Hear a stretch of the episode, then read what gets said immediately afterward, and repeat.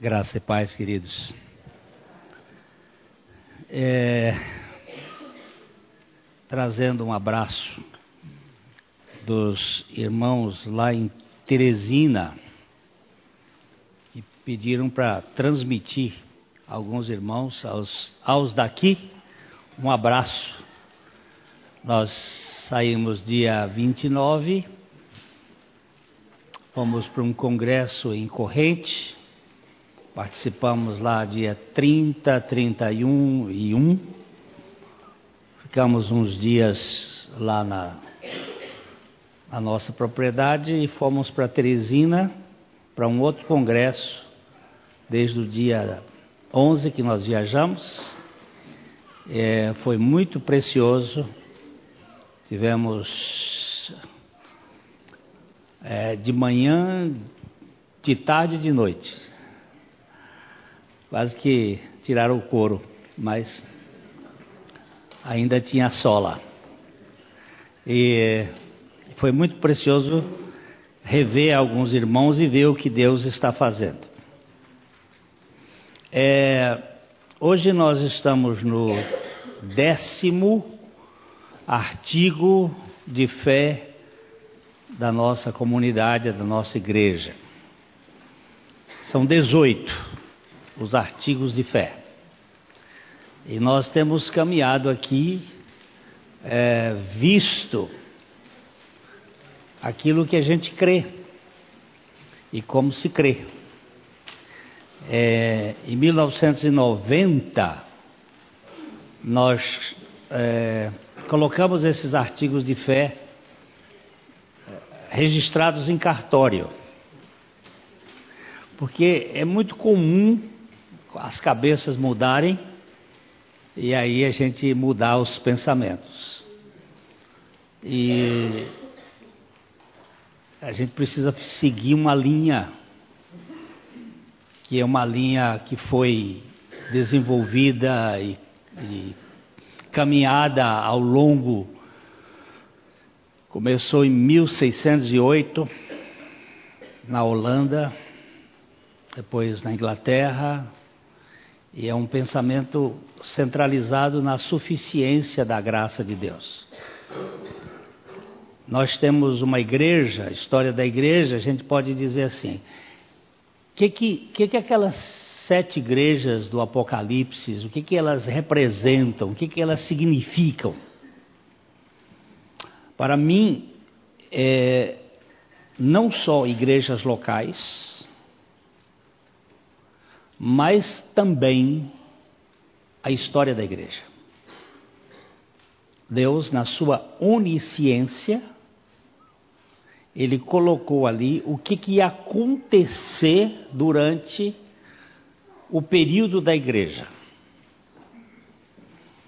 Porque a história da humanidade, ele tem períodos. O período antediluviano, que terminou com Noé, o período patriarcal, que começa com Abraão, o período da igreja, que começa lá com Jesus, Pentecostes, o período da grande tribulação,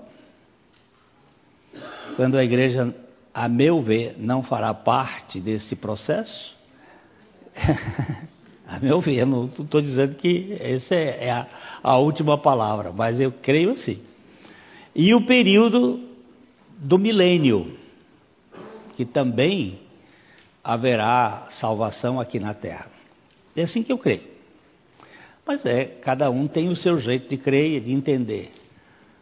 Um dos princípios dos batistas é o seguinte: o livre exame das Escrituras e a liberdade da alma para decidir a sua vida à luz das Escrituras.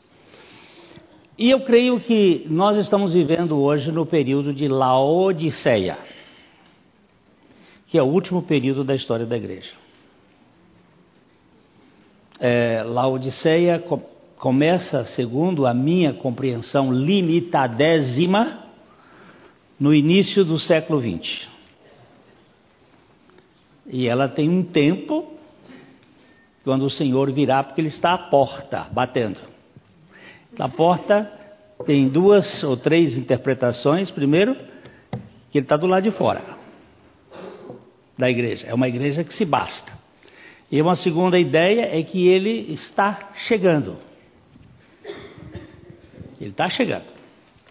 Aliás, a gente pode ficar com as antenas bem ligadas, porque a qualquer hora ele pode voltar. Qualquer hora é qualquer hora mesmo. Pode ser até o fim desse culto. Como é que você pode? É, as coisas vão se, vão se a, a, juntando, e quando a gente vai viajar, gente tem que estar com a mala preparada. Né? Se vai para o exterior, tem que estar com passaporte pronto. Se a Polícia Federal tiver passaporte suficiente para dar para a gente. Mas no caso de Deus, Ele tem. Então nós precisamos estar com o nosso passaporte carimbado, tudo preparado para viajar.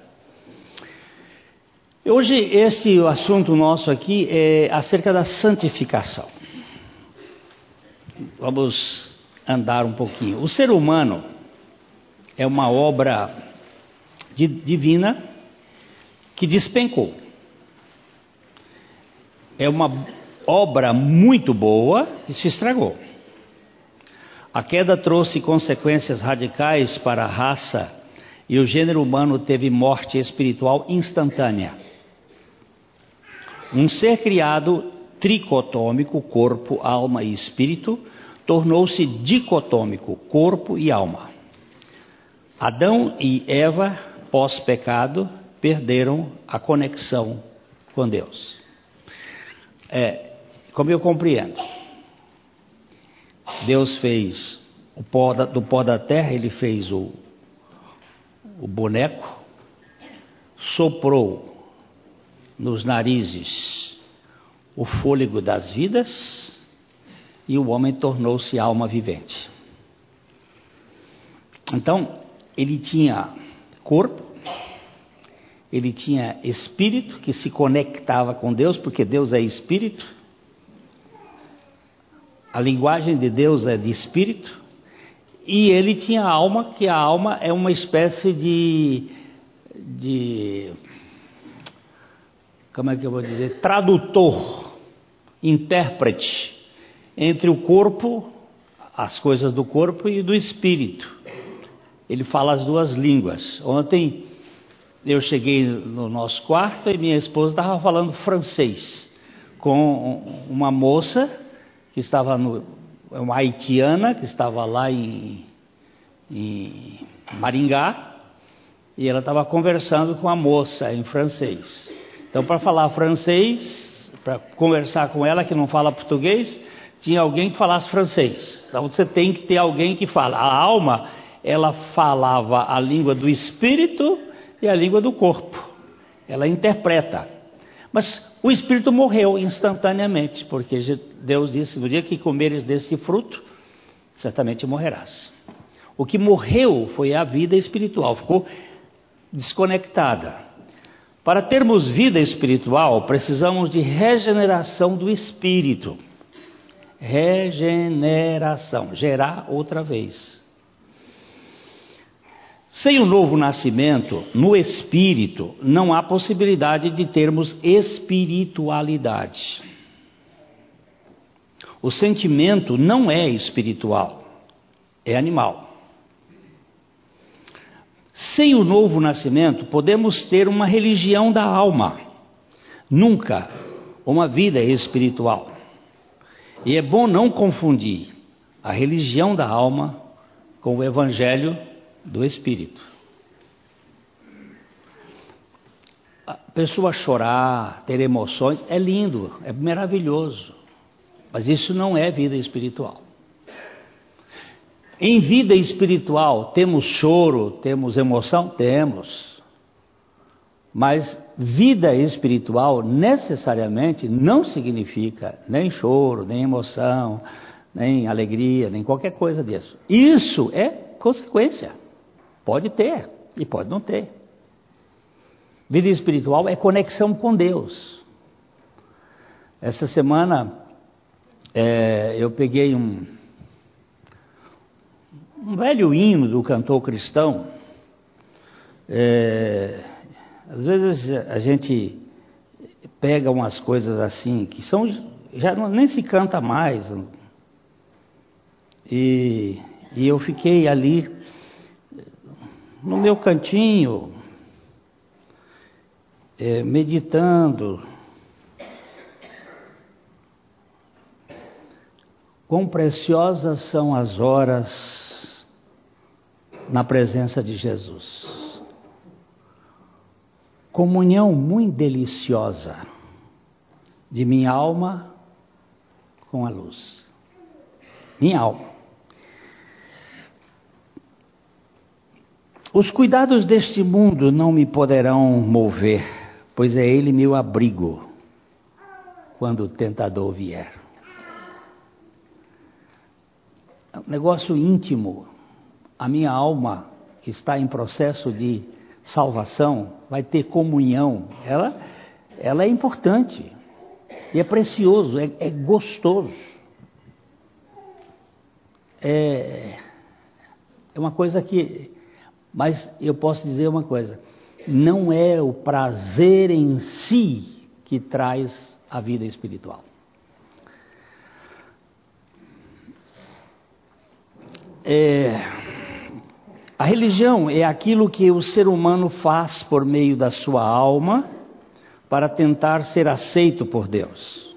O Evangelho é o que Deus faz por meio de Cristo em nosso espírito a fim de nos tornarmos vivos e aceitáveis a Ele espiritualmente.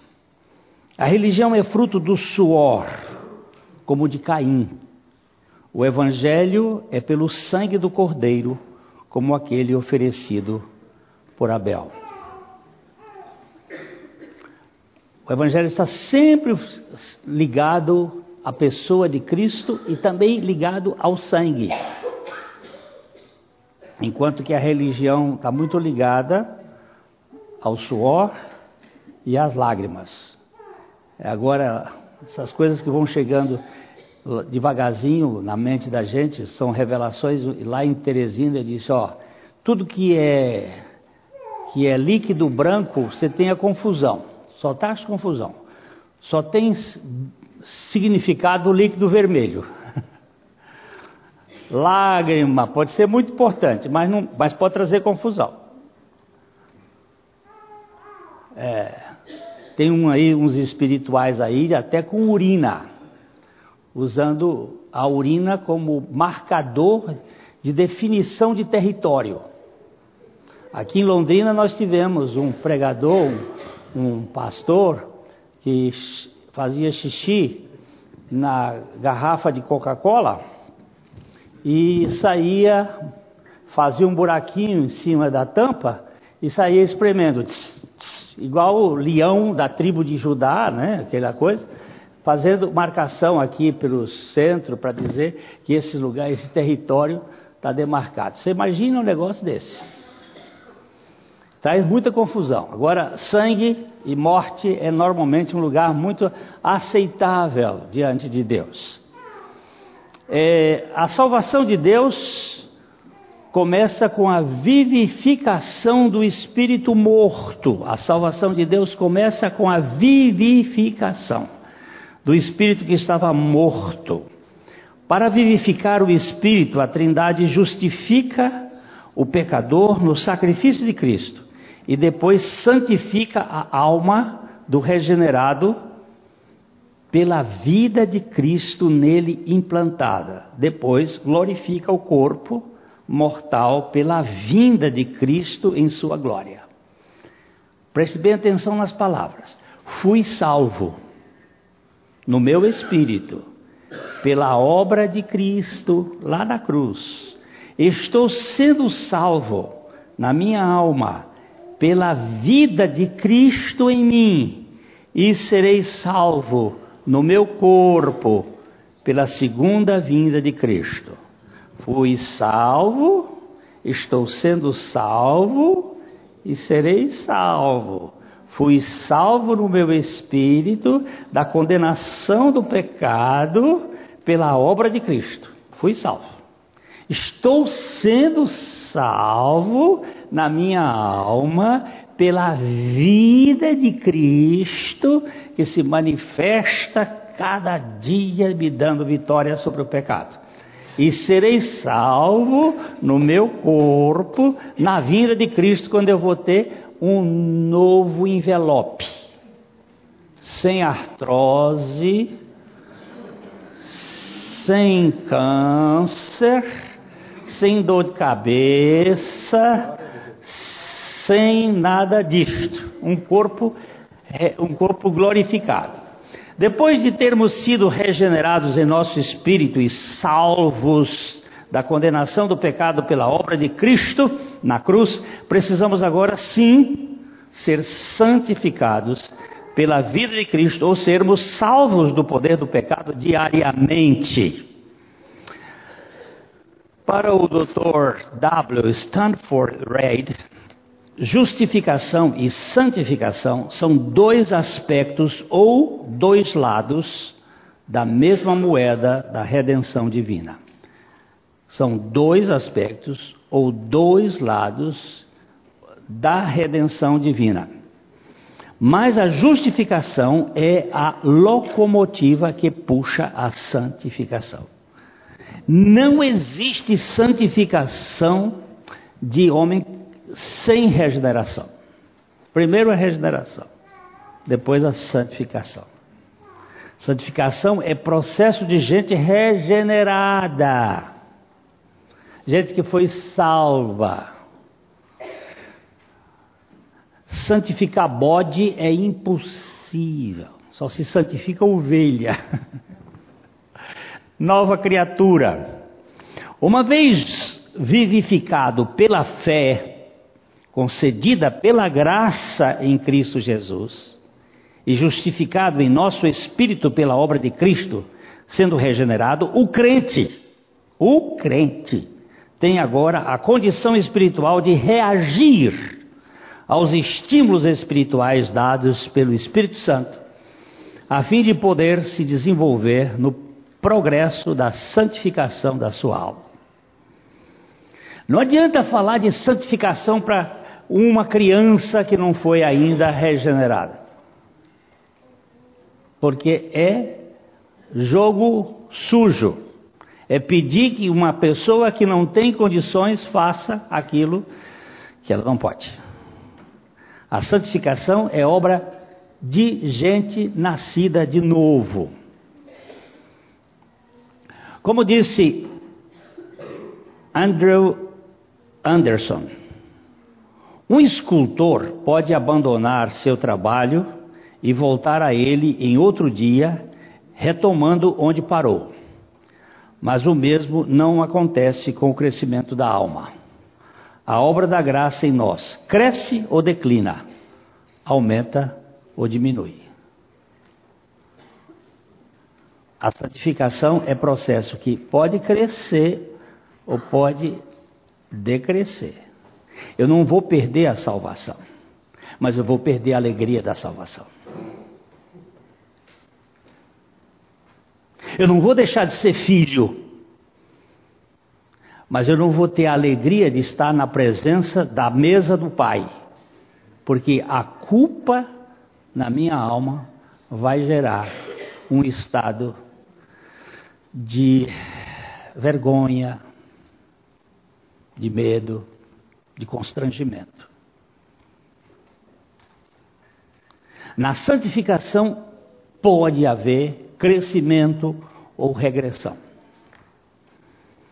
Na obra da santificação há uma parceria funcional entre o Espírito de Deus e o crente, no sentido do progresso contínuo da salvação da sua alma.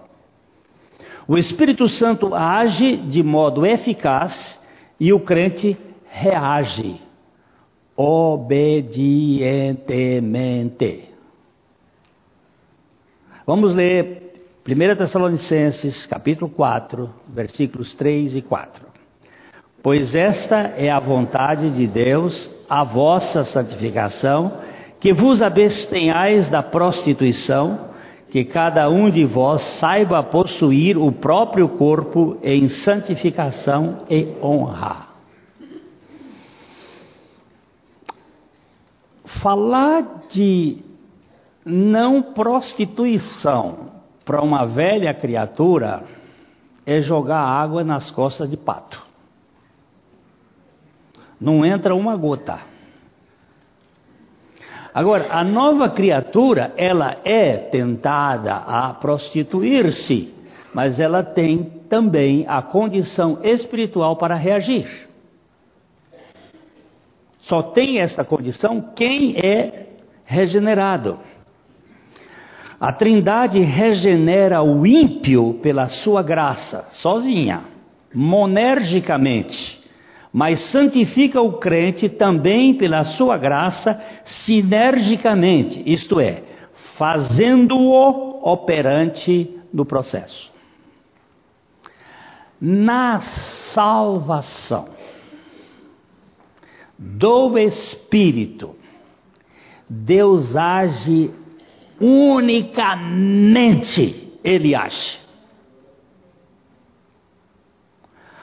A criança que está sendo gestada, a criança não teve participação na sua gestação, na sua fecundação e na sua gestação. Ela não tem participação, ela não tem vontade para isso. Ela é gerada monergicamente pelos seus pais. E nós somos regenerados monergicamente pela Trindade. Mas na santificação nós temos participação sinérgica, sinérgica, energia com. Eu reajo ao que Deus faz. Eu preciso reagir. A criança cresce reagindo às ações do pai dos pais. A criança dá a comida e os pais dão a comida e a criança precisa comer. Se ela não quiser comer, ela morre. Ela tem parceria. E na hora que está crescendo, o pai diz uma coisa, ela precisa aprender a obedecer. Mas a obediência na vida de uma criança é um sacrifício. Porque o bicho é rebelde. Agora, a obediência na vida de um filho de Deus é uma questão de relacionamento e de prazer. Isso vai acontecer de maneira natural, espiritualmente falando. Primeiro, ah, primeiro parágrafo do nosso artigo diz assim: cremos que santificação é o processo pelo qual somos feitos participantes da santidade de Deus, segundo a sua vontade. Isto é o que diz o artigo. Todas as vezes que a gente tem um númerozinho, um tal, e as letras estiverem em itálico, nós estamos citando ipsis literis o artigo. Depois a gente faz o comentário. Então, cremos que santificação é o processo, enquanto que regeneração é um ato, a santificação é processo. É o processo pelo qual somos feitos participantes da santidade de Deus, segundo a sua vontade. Vamos ler 1 Tessalonicenses 5, 23. O mesmo Deus da paz vos santifique em tudo, e o vosso espírito, alma e corpo sejam conservados inteiros irrepreensíveis na vinda de nosso Senhor Jesus Cristo. Deus faz uma parte e nós fazemos a nossa parte segundo a operação de Deus em nós. Ah, para o teólogo Dr. Eh, J. E.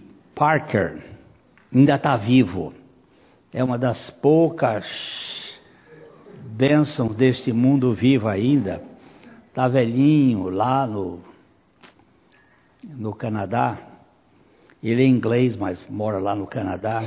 Ele diz o seguinte: a santificação é a restauração progressiva da racionalidade de um homem, de forma que ele se torne realmente um homem.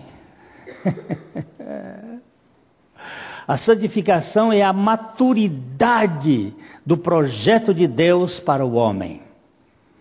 E faço este acréscimo, um ser humano à semelhança de Cristo Jesus, um homem saudável em, seu, em sua racionalidade e caráter. A santificação tem a ver com a sanidade e a santidade da alma. Não é do corpo, por favor.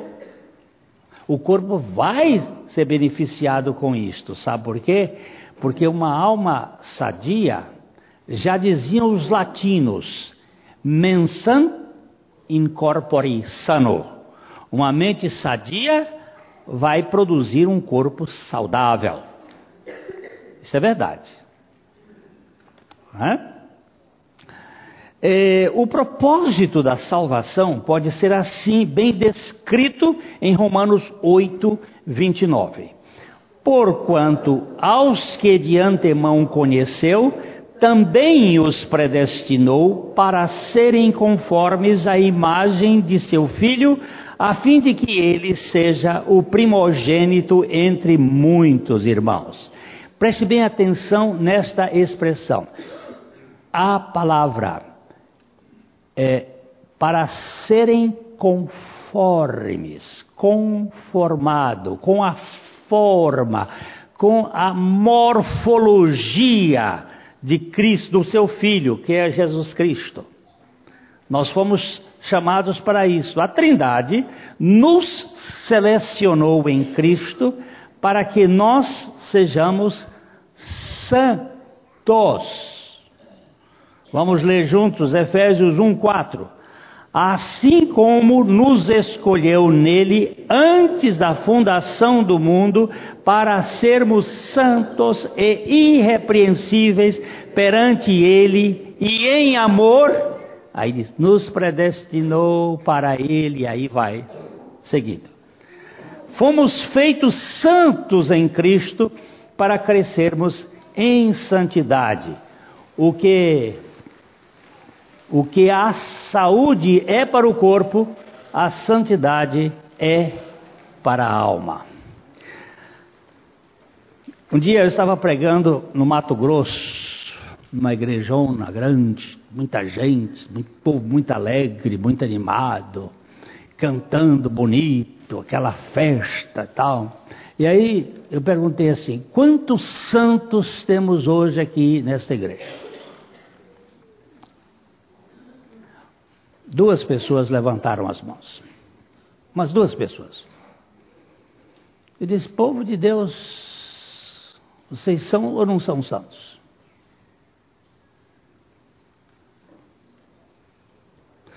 Porque a minha Bíblia diz que eu sou santo.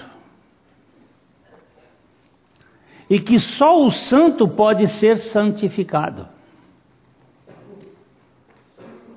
Eu não sou um santo perfeito, mas eu sou um santo em processo de santificação para alcançar a perfeição.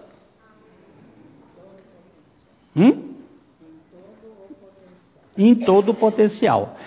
A criança, quando nasce, ela é um homem em todo o potencial, mas ela não é um homem em toda a sua atualização. Ela é uma potencial. A semente, ela é uma árvore em toda a sua potência, mas ela não é uma árvore ainda. Alguém já disse o seguinte: quem ficou em cima de um pé de carvalho, de uma semente de carvalho, pode dizer: Eu estive no topo de uma árvore. Quem ficou em cima da semente de um carvalho pode dizer: Eu estou no topo de uma árvore. Porque se essa semente crescer daqui 100 anos, ela vai estar uma árvore enorme. E eu já tive ali em cima. Então estou no topo de uma árvore. Nós somos uma potencialidade em Cristo. Somos santos em processo de santidade, de santificação. Não tem como sair disto. O, ah, segundo, segundo o parágrafo diz o seguinte, que a santificação, que ela é uma obra progressiva, dinâmica e evolutiva. A gente até poderia reduzir a palavra evolutiva porque se é progressiva, significa que caminha. Porque uma coisa pode ser dinâmica, mas não ser progressiva. Como assim? A roda do monjolo. Ela é dinâmica, ela roda o tempo todo, mas não sai do lugar. O soldado que marcha parado, marcando passo.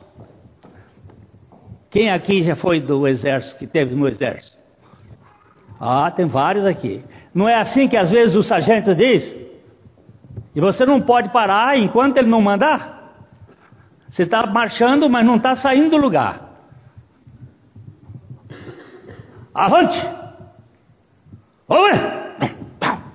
Aí é progressivo. Aí você anda. A, a santificação, ela é dinâmica e evolutiva e progressiva. Uh, na geração do feto, não há participação efetiva da sua vontade. Já falamos isso, mas vamos repetir. Mas no crescimento da criança sempre haverá a sua participação permanente e progressiva. Vamos ler Provérbios 4:18. Mas a vereda dos justificados é como a luz da aurora, que vai brilhando mais e mais até ser dia perfeito.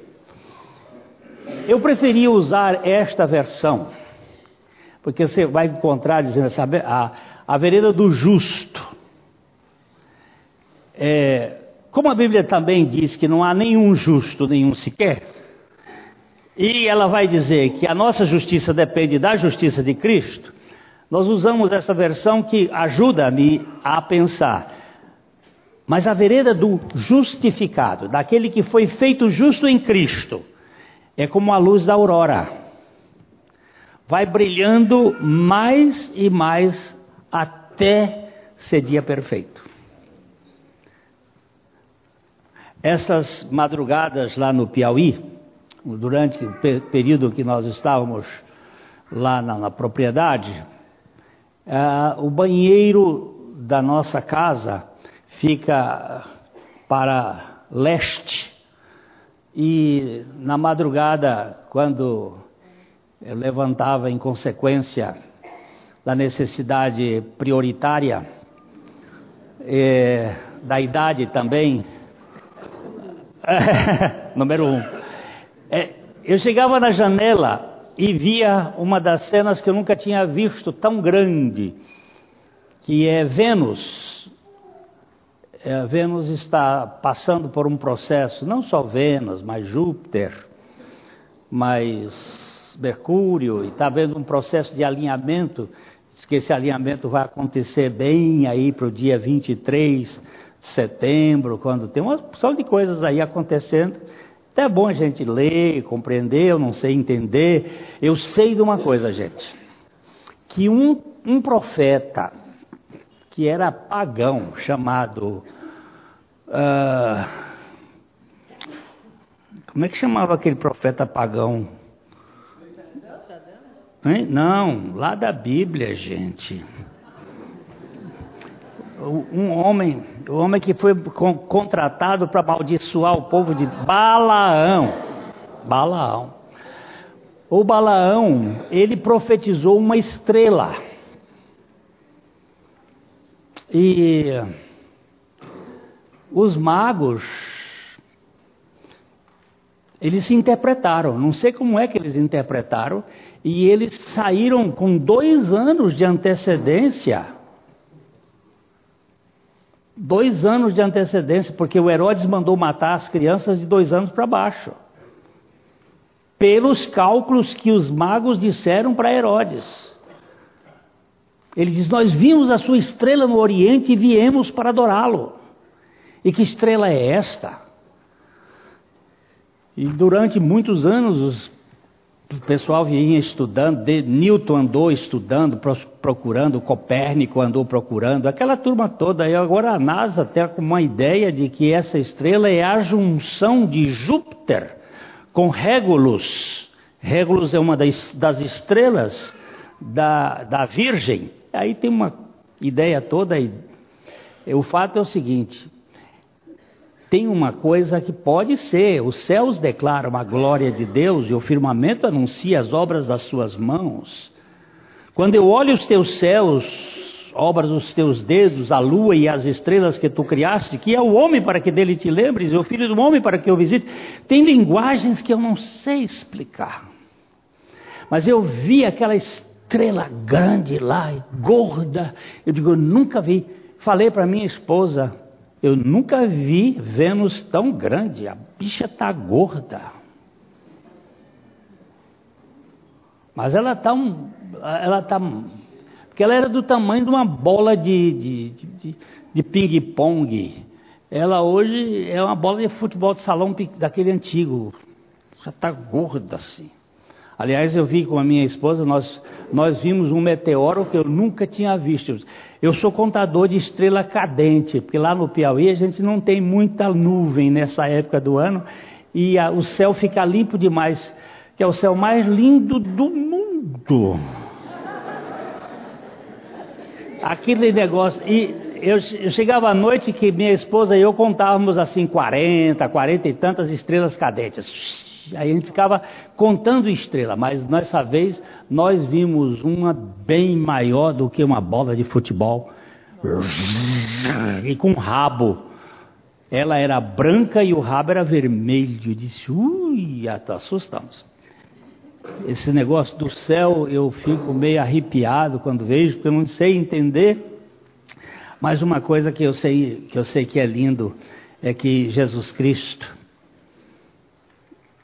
ele veio para buscar a gente e ele pode salvar totalmente aqueles que por ele se chegam a Deus. A luz do justificado vai brilhando mais e mais. Até ser a aurora, a aurora passar e ser dia perfeito. Santificação cresce.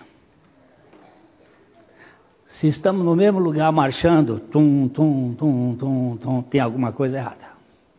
O processo da santificação não permite que a grama cresça debaixo dos nossos pés. Não há uma acomodação nesse, nessa caminhada. Paulo via assim: é Filipenses 3, 12. Não que eu tenha já recebido ou tenha obtido a perfeição, mas prossigo para conquistar aquilo para o que também fui conquistado por Cristo Jesus. Olha que texto. Eu sugiro, não tem nada a ver com o filho do japonês, sugiro que você gaste tempo neste capítulo 3 de Efésios durante essa semana. E leia, e releia, e vá e volta. Filipenses, Filipenses, vá e volte, e vem e volte.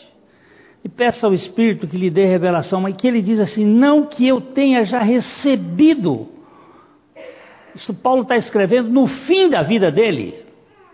Ele estava preso em Roma. não deve ter vivido mais que um ano, dois anos depois que ele escreveu esta carta. Foi morto.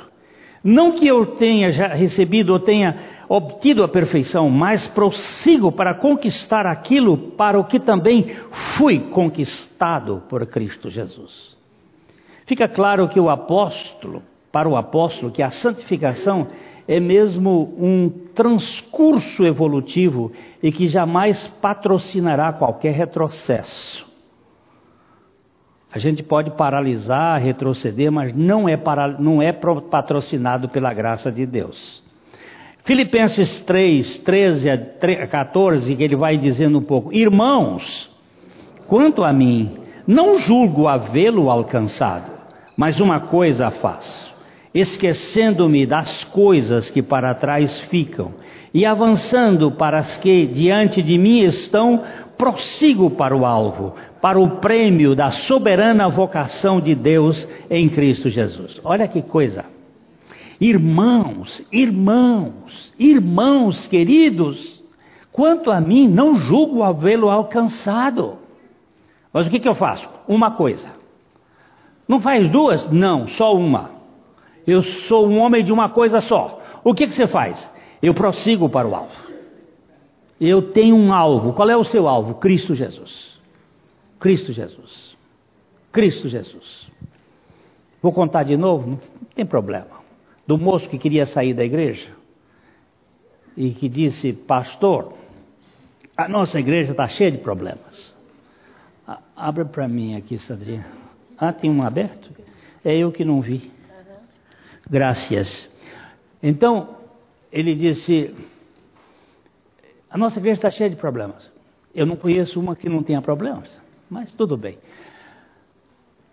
Tem muita fofoca, tem o povo que assiste o culto com o WhatsApp, passando mensagem. Tem uma turma que fica não sei o quê. Eu, eu, eu vou sair da, da igreja. Aí o pastor diz: Tudo bem, meu filho, pode sair. Mas antes de sair, você enche um copo bem cheio. Bem cheio. E, ande, e dê três voltas ao redor do templo, da igreja. Se você não deixar cair um pingo, você tem minha bênção, pode ir embora. Ele disse, é fácil. Hum. Encheu bem, bem, bem, bem, e aí andou. O meu não está cheio. Aqui eu posso até correr. Mas cheinho, até a boca, ele andou, deu as três voltas, não derramou nem um pingo, chegou para o pastor e disse, pastor, não derramei, posso ir embora? Ele disse, antes de ir embora, eu vou fazer uma pergunta. Enquanto você estava dando essas voltas, você ouviu algum telefone celular tocando? Você ouviu alguma fofoca? Você ouviu algum problema por aí? Você ouviu algum erro? Ele disse: Não, porque eu estava, eu estava fixo aqui em não derramar água. Ele disse: No dia que você estiver fixo em Cristo, você não vai ficar olhando para lado nenhum. Hã? Aí ele termina dizendo assim: quando alguém entra na igreja por causa de Cristo, não sai da igreja por causa dos irmãos. Tá boa essa ou não? E a, qual é o foco nosso? Paulo dizia: Eu tenho um foco. E aí por isso que cresce na santificação. Nunca viu alguém num hospital sem ter doença. Ela está dizendo aqui. Eu também nunca vi ninguém na igreja sem ter problemas. E eu também nunca vi ninguém que está na igreja com problemas que não tem a solução em Cristo. Porque Cristo é a nossa solução. A santificação parte de nossa morte com Cristo, do desinteresse por nós e pelo íntimo, pelo interesse íntimo de viver de Cristo por Cristo e para Cristo. Comeu um parágrafo? Comi. Então comi mesmo. O apóstolo Paulo, Pedro, também mostra. Hum? É isso mesmo? O apóstolo Pedro também mostra que essa obra de santificação é progressiva. Vamos ler 2 Pedro 1, de 5 a 7. Por isso mesmo, vós, reunindo toda a vossa diligência, associai com a vossa fé a virtude, com a virtude o conhecimento, com o conhecimento o domínio próprio, Com o domínio próprio, a perseverança. Com a perseverança, a piedade. Com a piedade, a fraternidade. Com a fraternidade, o amor. Ó, vai crescendo. E vai lá, e vai lá, e vai lá.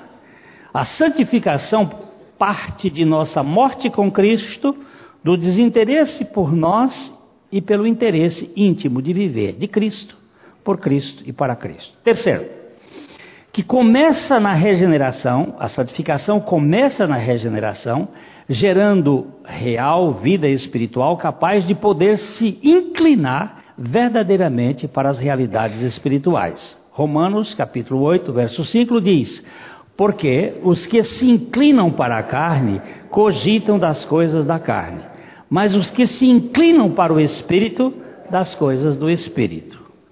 Apenas os renascidos podem ser santificados. Ah, eu não estou tendo evolução. Pode ser que não seja renascido.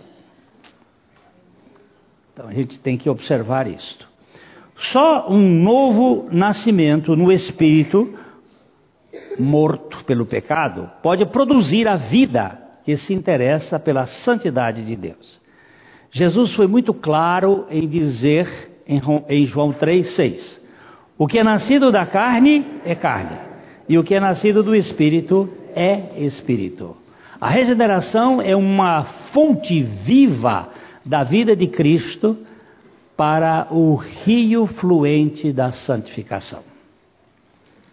Você, você já, já viu o Amazonas, onde ele começa? Já viu alguma, algum filme, alguma, algum vídeo sobre o rio Amazonas, onde ele começa lá nas. Hein? No Peru? Você já viu? Alguém aqui já viu? Ah, já viram. Que tamanho é, gente? Pequenininho. Já viu ele na foz? Na foz a gente não enxerga do outro lado. Você está do lado de cá, você não enxerga do outro lado. E o que, que aconteceu? Ele foi crescendo, foi crescendo, outros rios foram entrando, e ele vai crescendo e fica aquele monstro. Na vida espiritual também assim, a gente começa pequenininho, vai, e aí vai engrossando, e o negócio vai crescendo e vira um, uma manifestação da vida de Cristo extraordinária. Quarto, e que, isto é, a santificação é levada avante nos corações dos crentes pelo poder e operação do Espírito Santo o confortador e o penhor da herança eterna, e pelo uso contínuo dos meios designados, especialmente a palavra de Deus, o exame próprio, a abnegação própria, a vigilância, a oração, ou seja, a ação da soberana graça de Deus e a reação submissa da vontade de uma nova criatura vivificada pelo Espírito Santo. O Espírito Santo vai usar os meios da graça. E quais são os meios da graça? Nós temos a leitura da palavra de Deus. Ontem eu comi uma feijoada. É tão bom. Mas eu não, não posso viver só de feijoada. À noite eu não queria mais feijoada. Então, uma coisinha mais leve. Então nós vamos ter que aprender a comer na Bíblia tanto aquilo que é mais pesado quanto aquilo que é mais leve. E vamos comer espiritualmente. Nós vamos ter que orar, oração.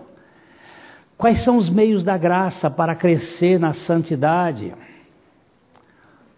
Ah, ele usa aqui uma, a expressão que ele diz assim: olha, exame próprio, exame de si mesmo.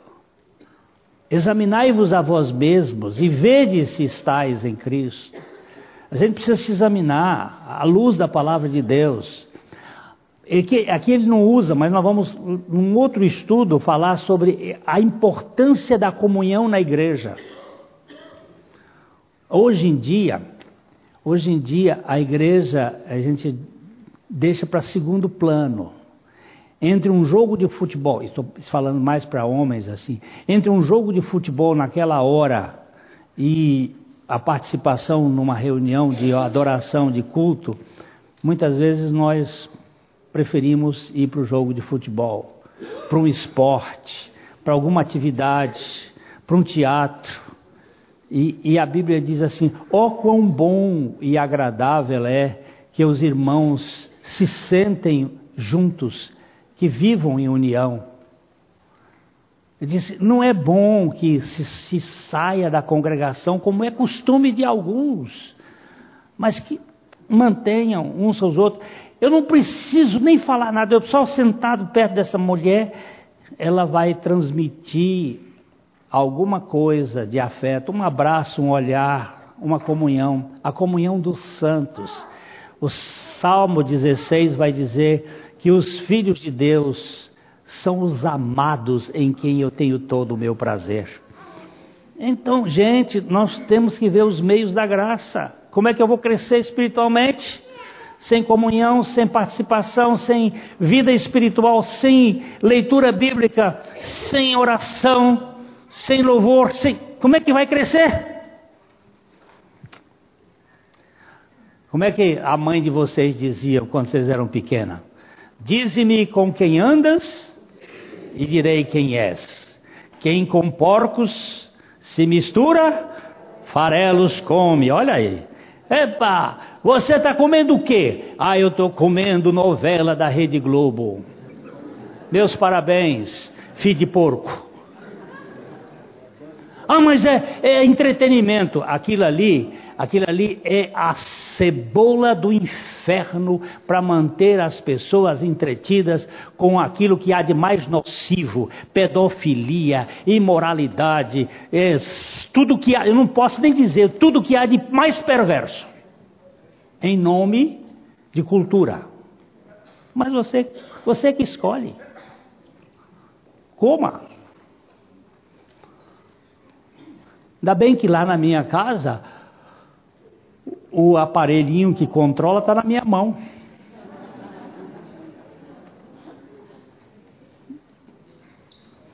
Então, eu vou ficar pedindo a Deus que me dê graça. E me dê a graça. Ah, você é muito atrasado. Sou mesmo, meu irmão. Muito atrasado.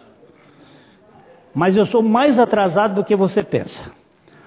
O próprio Deus está por trás da nossa obediência, da obediência dos seus filhos no desenvolvimento da salvação deles. Filipenses 2, 12 e 13. Assim, pois, amados meus, como sempre obedecestes, não só na minha presença, porém muito mais agora na minha ausência, desenvolvei a vossa salvação com temor e tremor, porque Deus é quem efetua em vós tanto querer como realizar segundo a sua boa vontade. Gente, olha só isso aqui, ó. Paulo está dizendo assim: desenvolvei a vossa salvação, desenvolvei a vossa salvação com temor e tremor. Mas lembre-se que é Deus quem efetua em vós, tanto querer como efetuar.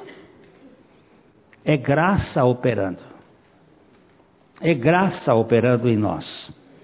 É, a santificação é um processo espiritual que envolve todos os meios da graça a fim de torná-la viável é, e execuível na vida do, dos crentes.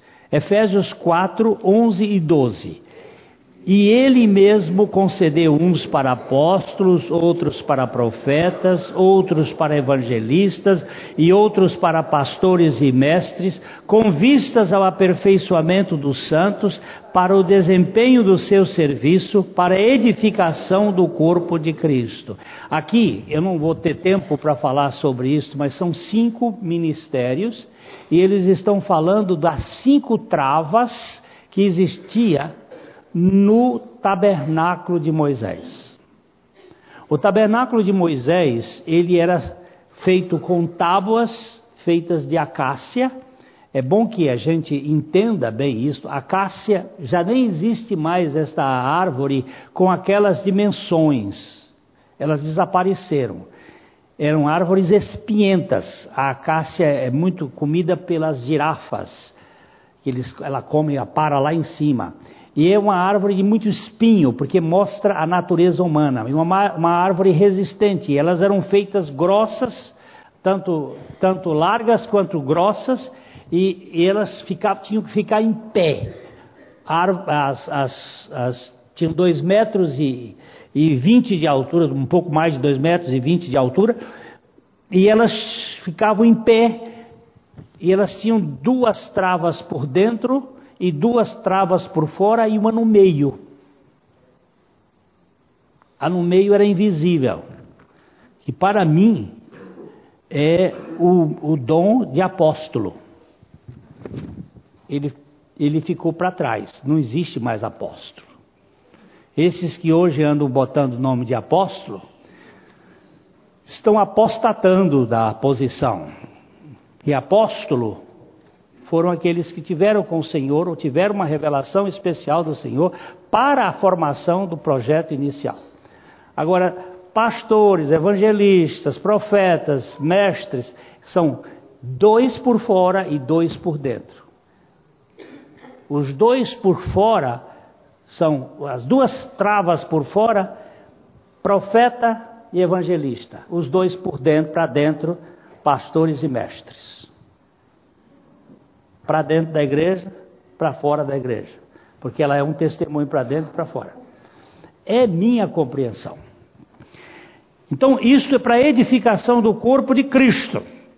Para o piedoso bispo da igreja anglicana, J.C. Riley, nosso alvo deve ser um cristianismo que, como a seiva de uma árvore, corra para por todo o tronco e folhas do nosso caráter, santificando tudo. Sem santidade, ninguém verá o Senhor. A gente olha para uma árvore e percebe se ela está doente ou não, pela cor das folhas, pelo tronco.